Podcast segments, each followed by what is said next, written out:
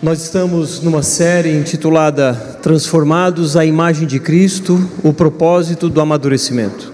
Estamos falando sobre o que é um crente maduro, o que é uma pessoa madura e de que forma amadurecemos.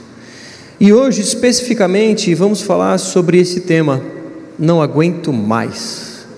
Em, em consonância com a campanha do Setembro Amarelo que é uma campanha de prevenção ao suicídio, hoje vamos trazer esse tema à tona: a depressão, a, o desejo de suicídio, a, a tristeza persistente, e para isso a gente vai falar sobre a vida de um profeta chamado Elias. Profeta Elias, que está lá descrito em 1 Reis, capítulo 19, ele foi um grande homem que passou pela terra, e em certo momento ele disse: O que está na tela, basta, Senhor, tira a minha vida, porque eu não sou melhor do que os meus pais. Elias não estava nada bem. Elias, diante de Deus, pede a própria morte. Ele se encontrava no que a Bíblia mesmo diz de vale da sombra da morte. Mas é interessante notar que tempos antes, ou poucas horas, talvez, antes desse momento, ele estava no Monte Carmelo, presenciando e sendo parte de um milagre de Deus tamanho que dificilmente a gente conseguiria imaginar isso acontecer, mas aconteceu, e Elias presenciou. Mas o que, que levou ele a, do alto da montanha, ir para o deserto, tendo pensamentos suicidas? É isso que a gente vai ver ao longo dessa noite. Mas afinal de contas, quem era Elias? Um profeta que veio de um pequeno vilarejo, um homem chamado para combater a idolatria do reino de Israel. Os alunos da escola do discípulo sabem muito bem que nessa época o reino do norte havia se separado do reino do sul. O reino de Judá é o reino do sul, e o reino do norte, o reino de Israel, cuja capital era Samaria. E Elias, um profeta chamado por Deus para confrontar a idolatria do reino do norte. Nesse momento, ou nessa fase da história, o rei de, do reino de Israel era o rei Acabe, o pior rei da história de Israel. Um rei que fez terríveis coisas, como por exemplo casar-se com Jezabel.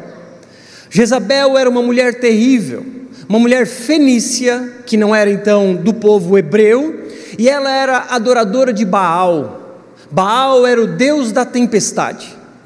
Sendo ela adoradora de Baal, casou-se com Acabe, o rei de Israel, e por questões políticas, ah, então ela acaba trazendo a adoração de Baal em meio aos hebreus. Como muitas das mulheres que conhecemos e seu poder grande de convencimento, ela convence o seu querido marido, Acabe, rei de Israel, a levantar altares ao deus Baal, a construir templos a deus Baal e a trazer profetas de deus Baal. E então a consequência de tudo isso é que o povo hebreu estava adorando ao deus Baal. E é nesse contexto que Deus chama Elias para confrontar a idolatria. E Elias então viveu grandes coisas. Primeira delas, descrita no Antigo Testamento, é que Elias orou para que não chovesse, e por três anos não choveu. Claro, era uma forma de Deus demonstrar que o Deus da tempestade, Baal, não tinha poder algum. Certamente, então, o povo orou para que o Deus Baal trouxesse chuva em tempo de seca, mas Elias tinha orado a Deus e Deus havia trazido seca, e essa seca durou três anos. Nesse período de seca, Deus disse para que Elias fosse ah, ficar um tempo na beira de um ribeiro, o ribeiro de Querite, e lá corvos trariam carne para ele. Então Elias pôde presenciar mais um milagre. Em meio à seca, ele tinha um ribeiro só para ele e tinha carne vinda de corvos, por mais estranho que isso possa parecer para a gente. Aí então, um certo tempo, Deus disse para Elias ir para a casa de uma viúva, a viúva de Sarepta uma viúva pobre que tinha um filho e eles estavam quase já mortos de fome. Deus então ordena que ele vá lá e só que era mais uma boca para comer. Mas Deus faz mais um milagre. Naquela casa não faltou farinha e azeite, enquanto Elias estava lá. Deus então estava mostrando para Elias que ele era um Deus todo-poderoso e que Elias poderia confiar naquele Deus todo-poderoso. O filho dessa viúva chega a morrer. E Elias então ora por esse menino e esse menino vem a ressuscitar. Olha quantas coisas esse homem viveu. E então, após três anos de seca, ele vem a confrontar o rei Acabe. Porque o rei, como eu disse, havia pervertido os altares, o templo, e então o povo adorando ao deus Baal, Acabe vem confrontar o rei Acabe, desculpa, ah, Elias vem confrontar o rei Acabe. Então ele chama para um duelo. E nesse duelo não é como o duelo do Velho Oeste, em que cada um escolhe uma arma e anda de costas e então atira. A ideia é que subissem ao Monte Carmelo, e Acabe convocasse 450 profetas do deus Baal, mais 400 profetas da deusa Azerá. E então, nesse confronto em que Elias se confrontaria com esses 850 profetas, a regra era a seguinte: eles deveriam colocar lenha e sobre a lenha um novilho. E então os profetas de Baal e de Azerá, primeiramente, deveriam clamar para que o seu Deus derramasse fogo sobre esse novilho. E então, aceitado o, o desafio, eles começam.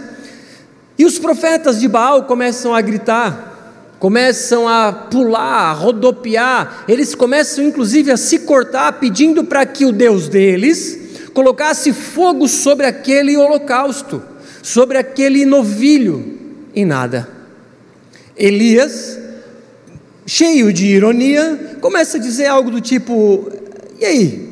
Fala mais alto, talvez o Deus de você esteja dormindo, ou talvez esteja fazendo necessidades, e ele fala mais ou menos isso. E eles pulam, se cortam e nada de fogo. Chegou a vez de Elias. Era a hora do sacrifício da tarde. Elias então diz: Sabe, mágico que dificulta os negócios? Elias diz: joga água em cima aí do holocausto. E eles jogam água. Joga mais água aí em cima do holocausto. E eles jogam mais água. Então Elias, de forma tranquila, ele ora a Deus. E sem gritar, sem espernear, sem rodar, sem se cortar, ele pede e então Deus responde, derramando fogo sobre o holocausto. E então, diante daquele milagre, o povo israelita se prostra diante de Deus, possivelmente reconhecendo os seus pecados, reconhecendo a sua idolatria, entendendo que Deus de fato era o Deus de Israel e não o Deus Baal, se prostra. E então, ah, uma grande, um, um grande aspecto aqui da vida de Elias acontece. Ele mata os profetas. Os 450 profetas foram capturados e mortos ao fio da espada. E então, porque eles eram falsos profetas, e era necessário que se acabasse com aquela idolatria a Baal. Então Elias, mais uma experiência milagrosa, ora a Deus para que chovesse e chove. O Deus Baal, o Deus da tempestade, não conseguiu trazer chuva, porque afinal de contas ele sequer existe. E então Elias mostra que em sua oração Deus respondeu trazendo chuva em meio à seca. E Tiago, lá no Novo Testamento, vai dizer que Elias era um homem comum como nós, que pediu para que parasse de chover em oração e parou, e pediu para voltar a chuva e choveu, enfim. Elias, esse homem comum, ao mesmo tempo era um grande homem, com grandes feitos, um homem corajoso, cheio de fé, zeloso para com a santidade do povo, um homem zeloso para com a adoração do Deus, o Deus de Israel, um homem de oração. E agora? Quais seriam os próximos feitos desse grande homem? Qual a próxima aventura que ele colocaria no seu currículo de profeta? Seria um novo Deus que ele confrontaria? Seria de repente mais anos de seca? Enfim, o que seria? A Bíblia então apresenta os próximos feitos de Elias. E ele, como sendo um homem comum como nós, era vulnerável e frágil. Após os grandes feitos dele, vemos no verso 1 e 2 de 1 Reis 19, como está na tela. Acabe contou a Jezabel tudo o que Elias havia feito e como havia matado todos os profetas à espada. Então Jezabel mandou um mensageiro a Elias para dizer-lhe: Que os deuses me castiguem se amanhã a estas horas eu não tiver feito com a sua vida o mesmo que você fez com a vida de cada um deles. O Acabe, esse rei babão, esse rei PM, e alguns aqui vão me entender do que trata ele vai contar tudo para a mulherzinha dele. Sabe, estilo Kiko, contando para a dona Florinda? Os irmãos perceberam que eu gosto de Chaves, né? ah, ele vai contar: ai, amor, ai, amorzinho, tu não sabe o que aconteceu. Sabe, Elias, aquele profeta, matou todos os nossos profetas.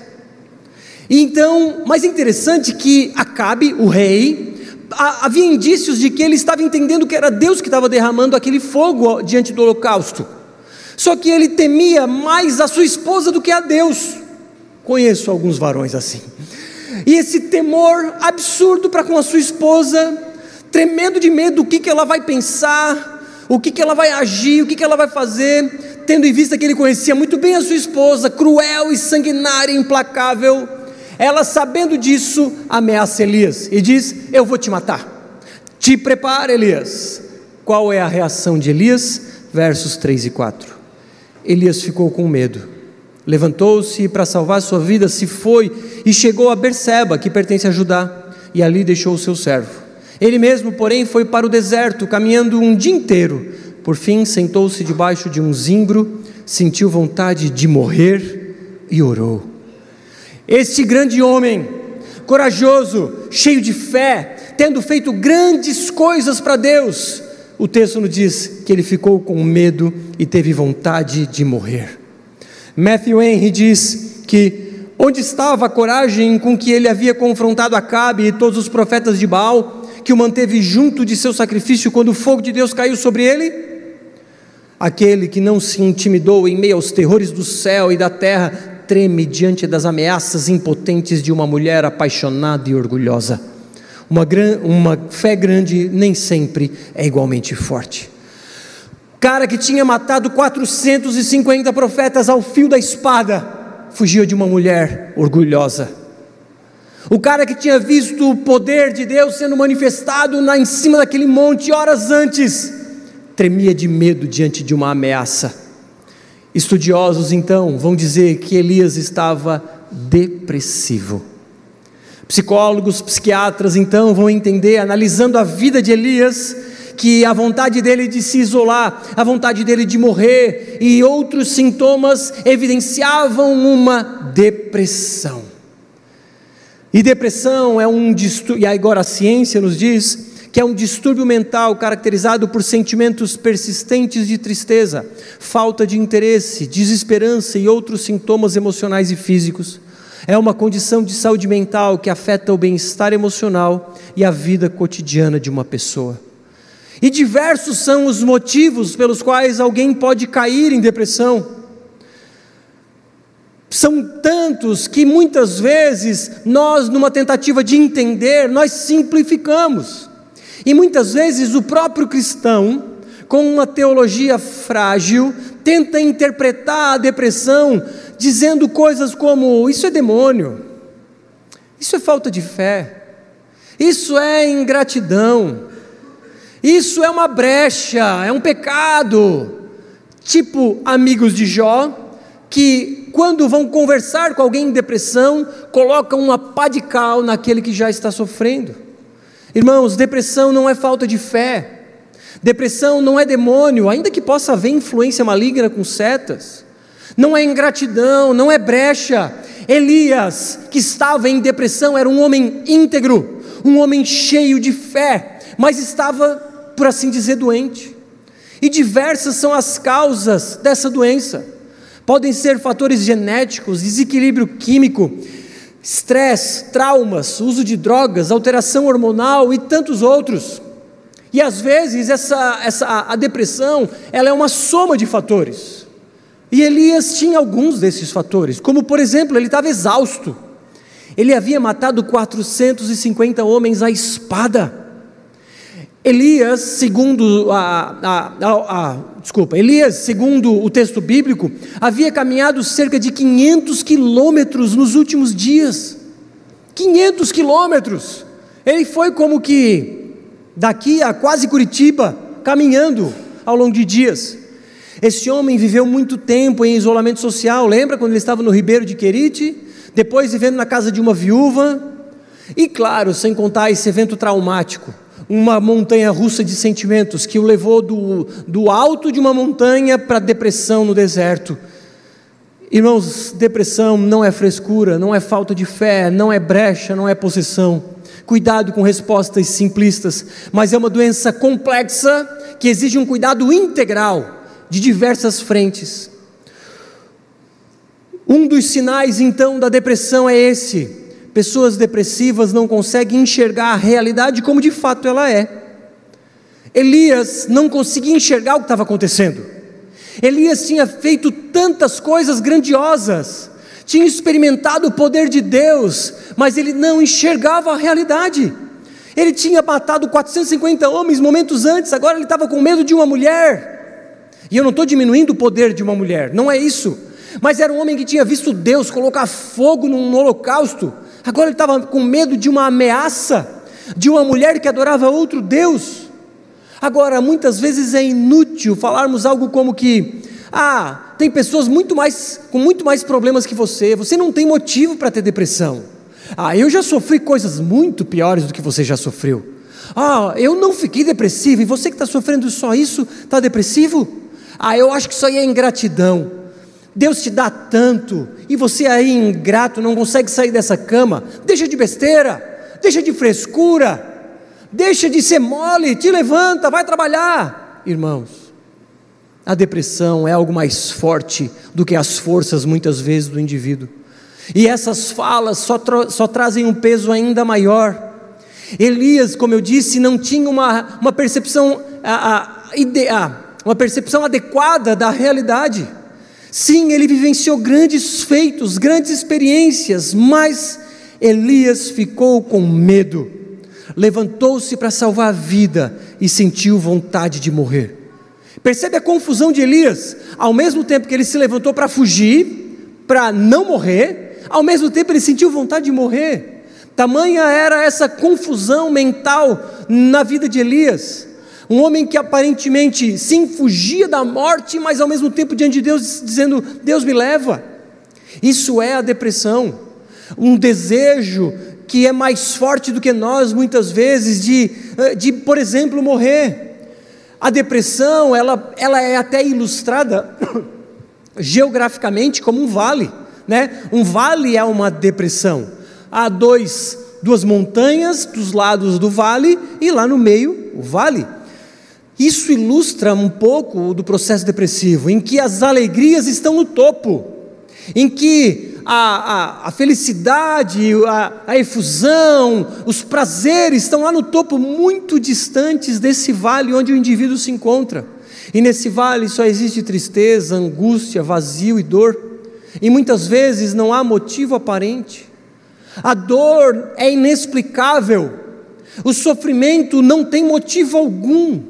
A falta de vontade de viver não tem razão específica, mas a leitura da realidade está alterada por conta de uma doença.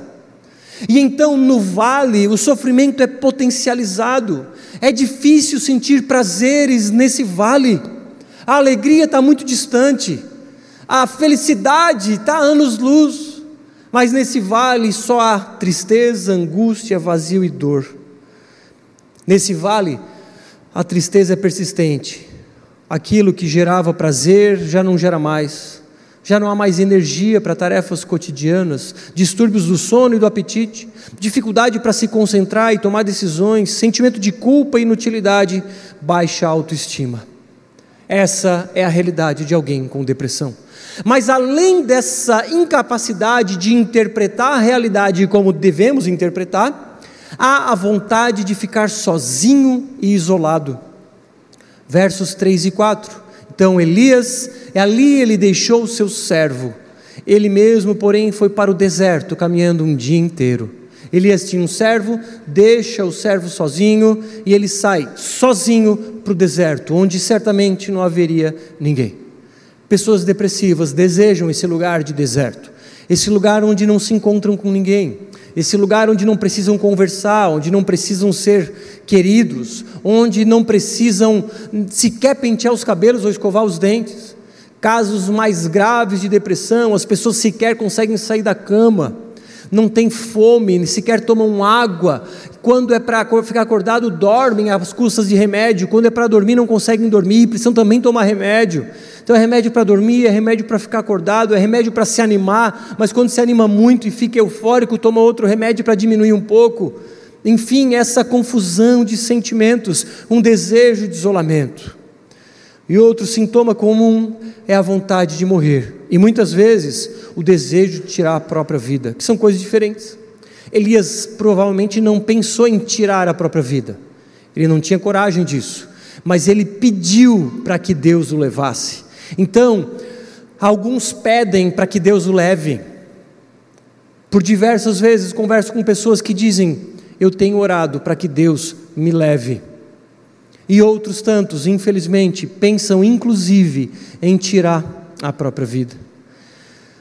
Mas lembra do que Elias experimentou? Orou para parar de chover e parou. Corvos alimentaram. Deus instruiu ele para ficar na beira de um ribeiro que não secou.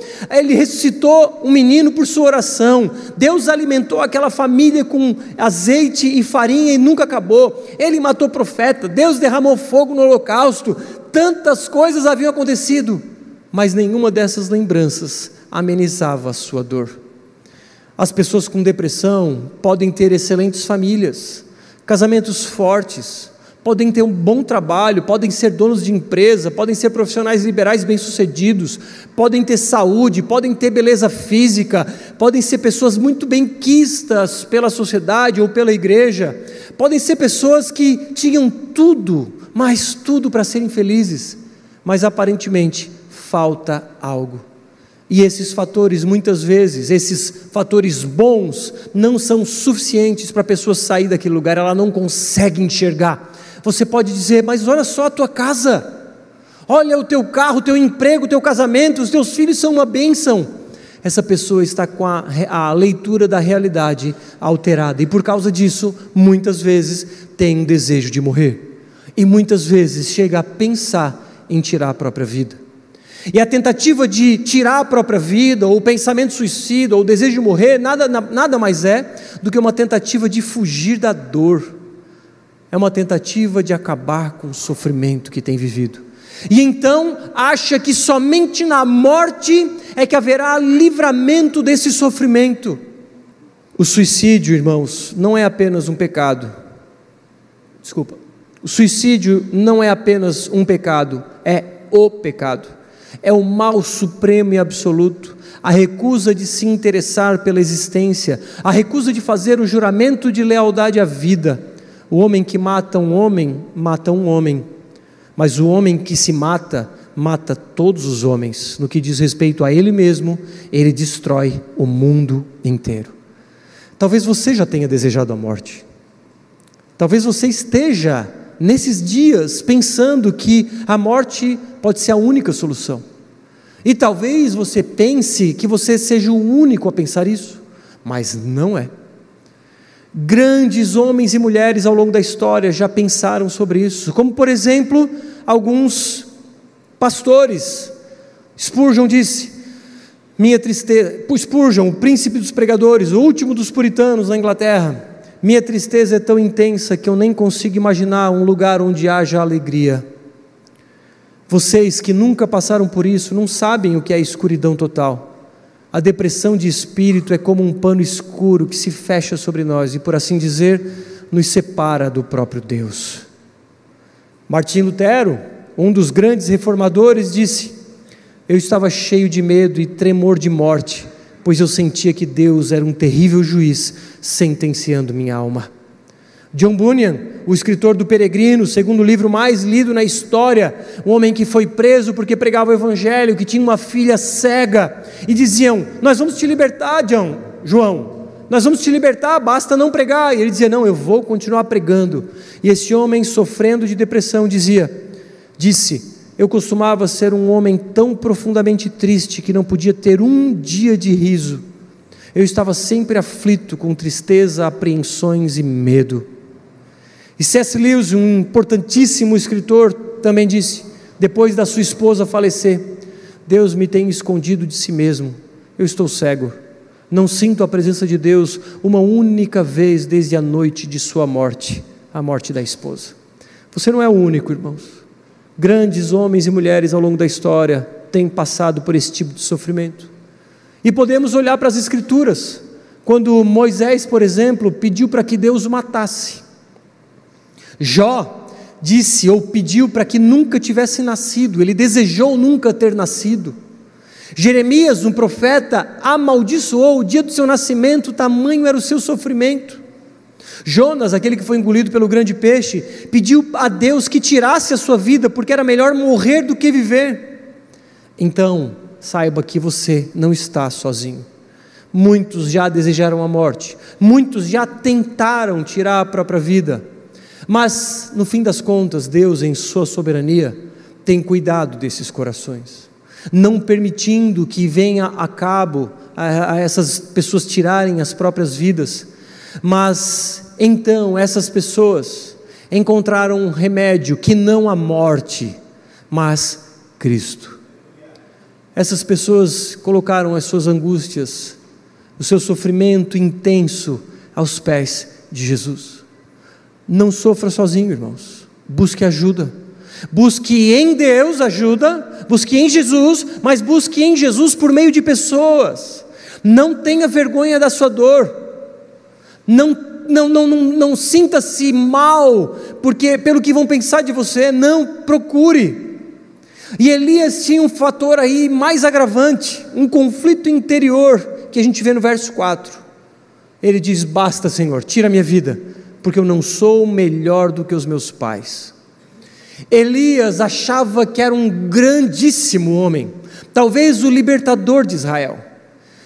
Talvez ele pensasse ser maior do que os profetas que o antecederam, porque quando falamos aqui sobre meus pais, está falando sobre os seus antecessores, possivelmente os profetas que o antecederam, como Moisés. E Elias não era melhor que aqueles homens. Elias não era o Messias. E ele achava que ele era o único que tinha sobrado, mas não, ele não era o único que não tinha se rendido a Baal. E ele não era o salvador de Israel. Salvadores não desistem, salvadores não querem fugir, salvadores não querem morrer. Elias era mais um pecador. E tanto quanto nós, Elias precisava de um salvador. Eu, você, Elias, Moisés, Jeremias, Paulo, Pedro, todos nós precisamos de um Salvador. Só Jesus dá sentido às nossas vidas. Jesus é a resposta pelos nossos anseios, medos, inseguranças. Se a vontade de morrer é um grito desesperado de uma alma aflita, em Jesus encontramos alívio para essa aflição. Em Jesus encontramos a paz que acalma todo o coração. Em Jesus encontramos a esperança de alguém que já não pensa mais em viver. Em Jesus encontramos a paz em meio ao sofrimento. Em Jesus encontramos alívio. Sim, Elias queria fugir, se refugiar, e ele se esconde em uma caverna. Sabemos que Jesus é o nosso refúgio, mas como Elias, muitas vezes nos escondemos, como diz o verso 5 em diante. Deitou-se e dormiu debaixo de um zimbro, e eis que um anjo tocou nele e lhe disse: Levante-se e coma. Elias olhou e viu, perto da sua cabeça, um pão assado sobre pedras em brasa e um jarro de água. Comeu, bebeu e tornou a dormir. O anjo do Senhor voltou, tocou nele e lhe disse: Levante-se e coma, porque a viagem será longa. Então Elias se levantou, comeu e bebeu, e com a força daquela comida, caminhou 40 dias e 40 noites até Horebe, o monte de Deus. Ali entrou numa caverna, onde passou a noite. E eis que a palavra do Senhor veio a ele e lhe disse: O que você está fazendo aqui, Elias? Ele respondeu: tem sido muito zeloso pelo Senhor, Deus dos exércitos, porque os filhos de Israel deixaram a tua aliança, derrubaram os teus altares e mataram os teus profetas à espada. Só fiquei eu, e eles estão querendo tirar minha vida. Então veja que Deus cuida de Elias, levando, fazendo com que um anjo levasse comida, levasse água. Elias dorme, então para ter uma força extra para caminhar por 40 dias. Era o início do tratamento de Elias. Porém, ele ainda se refugiou numa caverna. E a caverna aqui era o lugar em que supostamente Elias estaria salvo. A caverna aqui era o lugar onde provavelmente Jezabel não o encontraria. A caverna aqui então simboliza o lugar de proteção. A caverna aqui então simboliza o lugar de conforto. Mas aqui simboliza um lugar de fuga da realidade. A caverna simboliza um lugar onde nós nos escondemos do confronto. Mas nos escondemos porque aparentemente existe segurança. A caverna aparentemente é um lugar seguro, mas é uma ilusão. É uma ilusão achar que nos esconder vai resolver o problema do, da nossa tristeza. A fuga da realidade não faria com, Jeza, com que Jezabel morresse. A perseguição continuaria, os problemas de Elias continuariam, as suas lutas internas continuariam. A caverna não traria cura para Elias. A caverna era uma fuga da realidade, era a zona de conforto de Elias. Deus diz então: O que você está fazendo aqui, Elias? Não era para ele estar ali. E eu te pergunto: você tem se escondido numa caverna? Nesse lugar de anestesia? Um lugar onde não sentimos dor, onde fugimos dos problemas? Saiba que a caverna não é parte do tratamento. Qual é a sua caverna? Muitos de nós têm uma caverna chamada alcoolismo. É uma forma de fugir da realidade de forma temporária. Outros mergulham nas drogas. Outros nas drogas lícitas, como remédios, que muitas vezes são necessários. Outros ainda se refugiam no esporte, gastam suas vidas fazendo esporte como uma tentativa de fugir da realidade. Outros têm na, no, como espectador de um esporte o lugar de fuga da realidade. Outros se refugiam nas mídias sociais. Para fugir da sua dor, logo vão fluir nas diferentes imagens e vídeos do Instagram. Outros ainda se refugiam nas suas postagens, porque as curtidas são uma espécie de anestesia para os seus problemas da alma. Qual é a sua caverna? Saiba que essa caverna não traz a cura, ela só te anestesia temporariamente. Depois você sai da caverna, se depara com a vida real e a dor continua. Não adianta ir no jogo do Criciúma, e você pode ir, é legal pra caramba, vá no jogo do Criciúma. Mas saiba que lá não é a solução para os seus problemas. Saiba que o surf no fim de semana não é a cura para a sua depressão, ainda que é legal surfar. Sabe, o, o, futebol que você joga não pode ser uma fuga da realidade. Vá jogar bola, mas entenda que ali não está a cura.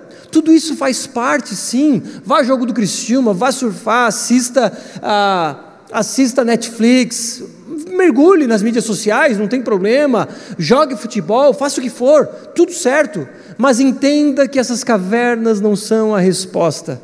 A resposta é Jesus e não mais uma descarga de dopamina, e não mais uma descarga de adrenalina. E então, na caverna, o tratamento de Deus começa. E o tratamento de Deus é em três aspectos: no aspecto físico, no aspecto emocional e no aspecto espiritual. E o tratamento físico começa no versos 5 e 6. Deitou-se e dormiu debaixo de um zimbro, e eis que um anjo tocou nele e lhe disse: Levante-se e coma. Elias olhou e viu perto de sua cabeça um pão assado sobre pedras em brasa e um jarro de água. Comeu, bebeu e tornou a dormir. Elias estava extremamente desgastado, matou 450 homens, caminhou quase 500 quilômetros nos últimos dias, estava esgotado. Ele precisava o quê? Comer, beber água e dormir. E esse, irmãos, é o primeiro, primeiro tratamento da depressão. Coma bem, Se alimente de coisas saudáveis. Beba bastante água. Durma bem. Pegue sol. Faça exercício físico. Então, tudo isso envolve o início do tratamento que é necessário. A depressão não é um tratamento espiritual pura, pura e simplesmente. Ele começa por um trata tratamento físico, porque há desequilíbrios hormonais, há desequilíbrios físico-químicos no corpo. Às vezes falta substâncias químicas, falta hormônio. Às vezes há alterações nas sinapses neurais, e essas alterações todas geram esse tipo de sentimento. E por isso precisa ser tratado às vezes precisa inclusive de remédio. E é claro, é o médico quem vai dizer isso.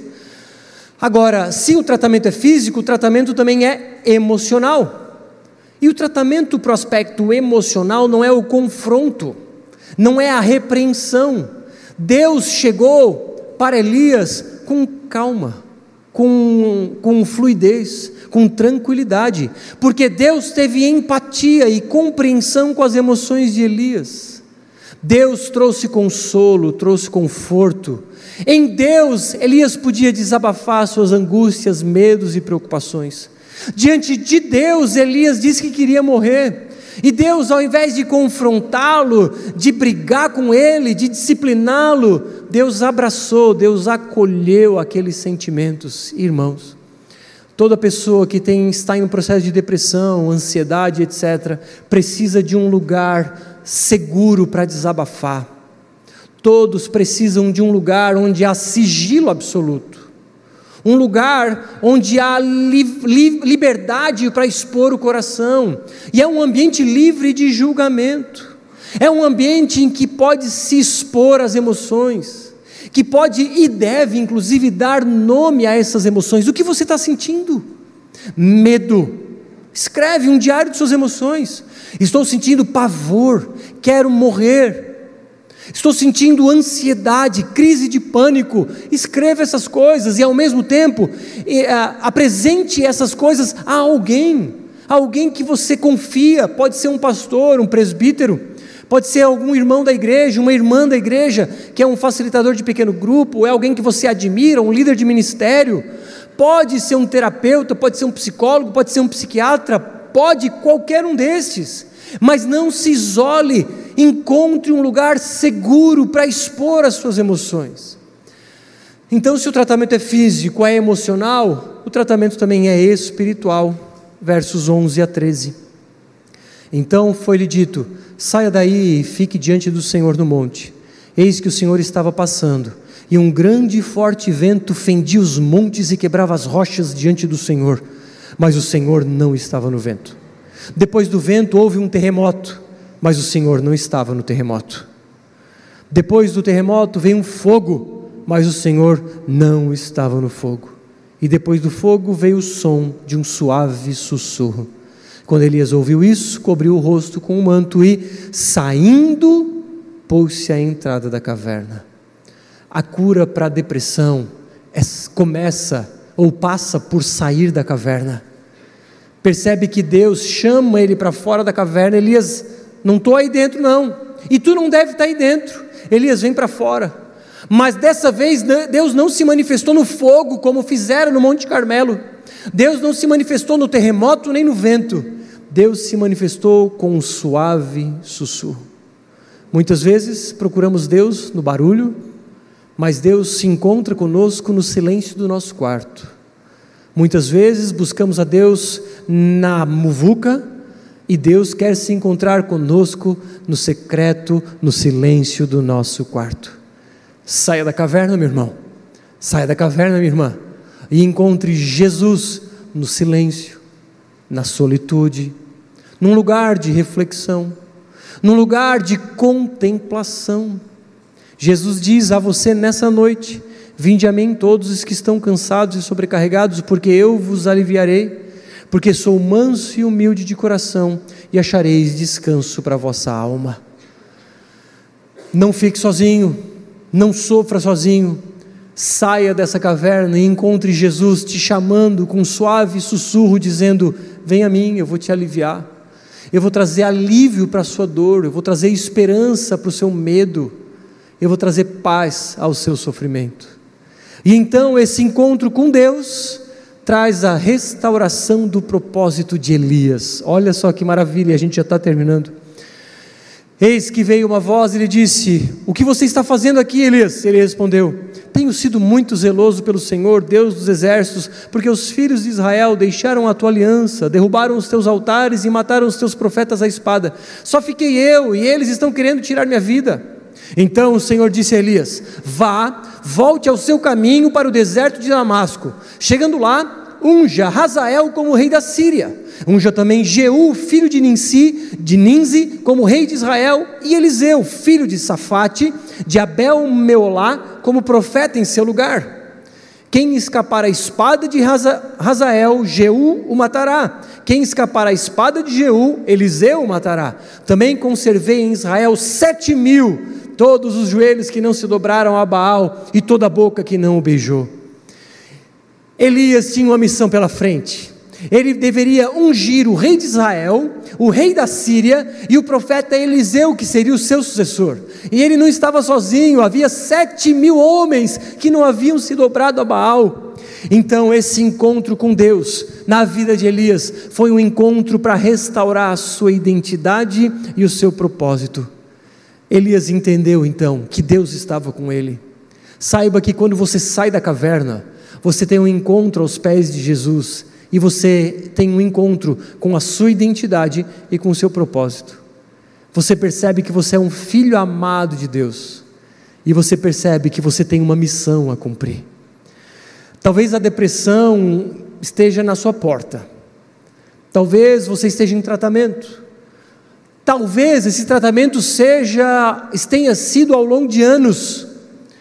E talvez você tenha cura. Mas talvez pode ser que essa depressão seja um espinho na sua carne. E talvez você precisará conviver com ela todos os dias da sua vida. Mas saiba que ainda assim, Deus estará contigo. Jesus estará restaurando as suas forças e trazendo o ânimo necessário para seguir a vida. E eu concluo dizendo que muitos de nós têm lutado com essas coisas. Alguns com vontade de tirar a própria vida, outros com pensamentos de morte, outros com depressão já diagnosticada, às vezes ansiedade crônica, ou alguns de nós simplesmente estão abatidos, desanimados. Presta atenção nessa declaração que está na tela e mergulhe nessas palavras. Todas as vezes que você tiver a impressão de que não aguenta mais, de que o fardo da vida não merece mais ser suportado, faça como Elias.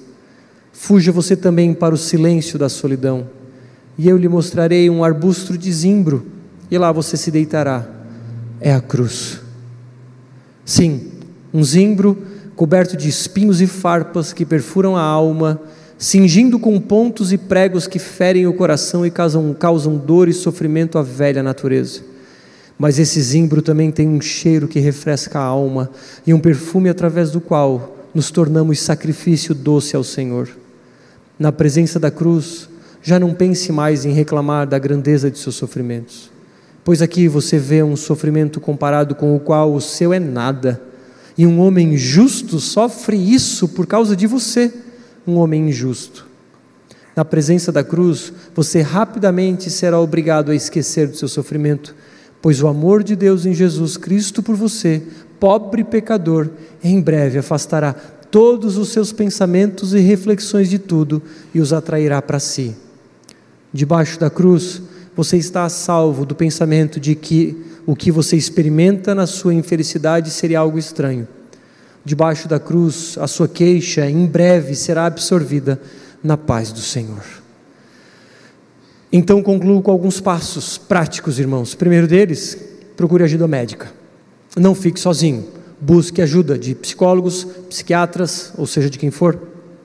Alimente-se bem, beba bastante líquido, durma bem e faça exercícios regulares. Não se isole, busque ajuda. Nós temos uma equipe de conselheiros, homens para cuidar de homens, mulheres para cuidar de mulheres peça ajuda, nós temos pessoas que têm se capacitado para cuidar desses casos, então não sofra sozinho. E por fim, não fuja de Deus, fuja para Ele, apresente a Ele suas demandas, e sofrimentos. Então, ao mesmo tempo que você procura alguém para abrir o coração, seja um profissional, seja um pastor, um presbítero, as mulheres da nossa igreja, os homens da nossa igreja, procure alguém, mas ao mesmo tempo apresente as suas demandas e o seu sofrimento aos pés de Cristo. E ali você vai encontrar refúgio.